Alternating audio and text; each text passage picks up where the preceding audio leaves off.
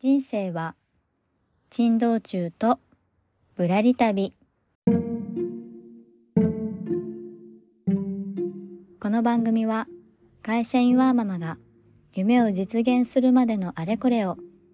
リアルタイムでお届けしているノンフィクション番組ですどうぞあなたのゆっくりタイムのお供にお付き合いさせてください。というわけで皆さんこんにちはあここです。いかがお過ごしでしょうか？今日も背景で犬が吠えておりますがご了承ください。というわけで今日のテーマはやりたいこととやること。というテーマでお届けしたいと思います。まあ、パッと見ちょっと似てる言葉な感じがするんですけれどもこの差は地味に大きいなというふうに思っています。まあ、私の事例なんですけれども、まあ、昔より格段に今の方が時間的な活活度っていうのはアップしてるんですよね。うん、だいたいちょっといつも忙しいみたいな でもすごく楽しい人生を送ってるなというふうには思っています一方で私は今会社員もしてるんですけれどもまあもう今入社十数年ですね。早いですね。で入社23年目の頃も結構忙しかったんですよね。本当に仕事があのバタバタというかもう深夜2時まで働いてでタクシーで帰ってで次の日始発の新幹線で、えー、大阪に出張行くとか なんかそんなことを毎日のようにやっていたりしました。なのでまあ時間的な活活度は、ま、似た感じで忙しかったんですけれどもその時はねそんなにね楽しいって思ってなかったんですよね。でむしろそれがちょっと一段落した時にいろいろその数年を振り返って結構絶望したというかなんか何だったんだろうこの忙しさはみたいな 感じだったんですよ。でこのさ何だろうなっていうのをしばらく思ってたんですけどそれが今日のテーマのやりたいこととやることっていう、まあ、意識の差ですね。でその私がまだ入社23年目だった頃っていうのは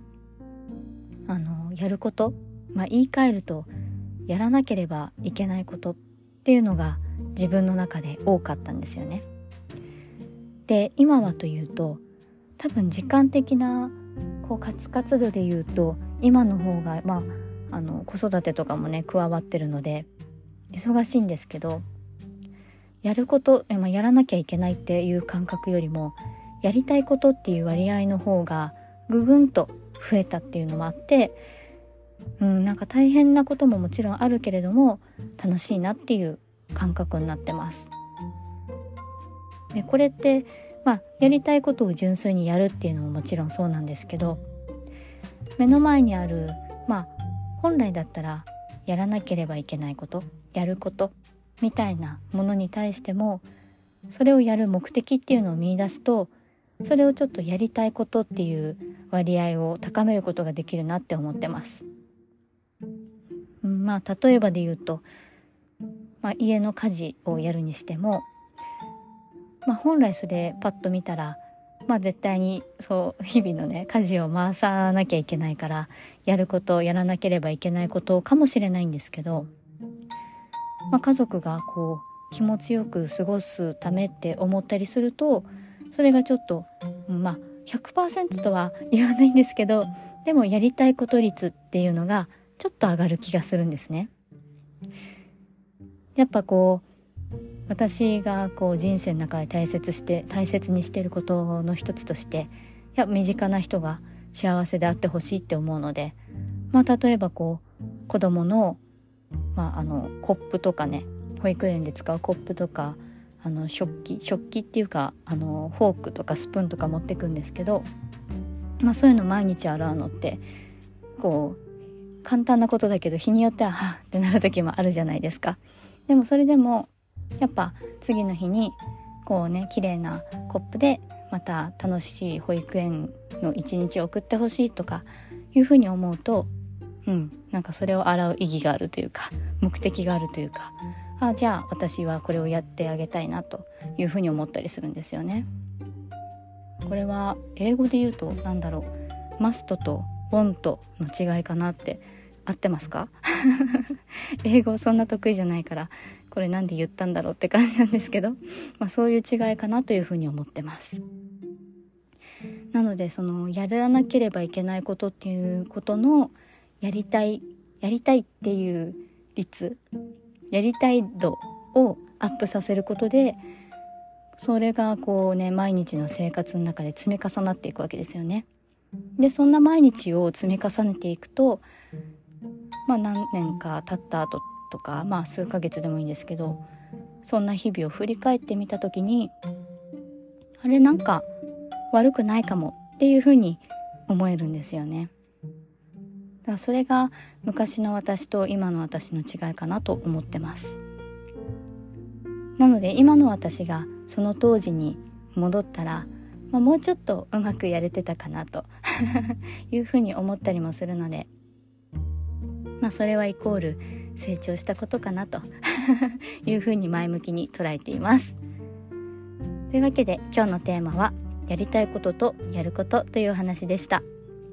まあ、ここからはちょっと余談ですけど今日は3月9日ということでサンキューの日ですね。まあ、サンキューの日は私にとってはあの幼なじみのお誕生日なんですよね。すごいもう小学校3年生からのお付き合いでまあ、小学校中学校高校までは同じ学校だったので、うん、なんかそう考えるとすごいですよね。うん、で今もねあの付き合いがあって彼女が、えー、今年この度、えー、結婚することが決まりまして今ちょうどその彼女の、えー、ヘッドドレスですね。もうもう間もなく来月再来月ん？5月かな？ぐらいに、え結婚式があるということで今その時に身につけるヘッドドレスを作らせてもらっています。いや感慨深いですね。小3の頃は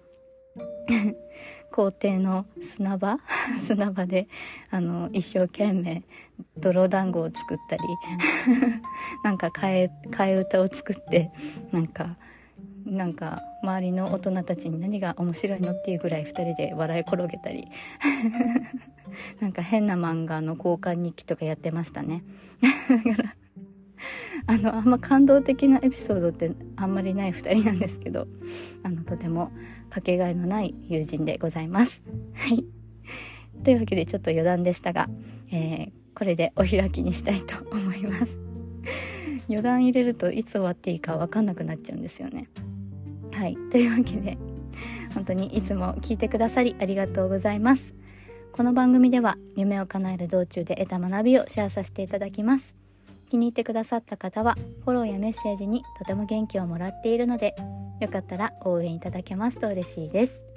それでは、あここでした。ではまた。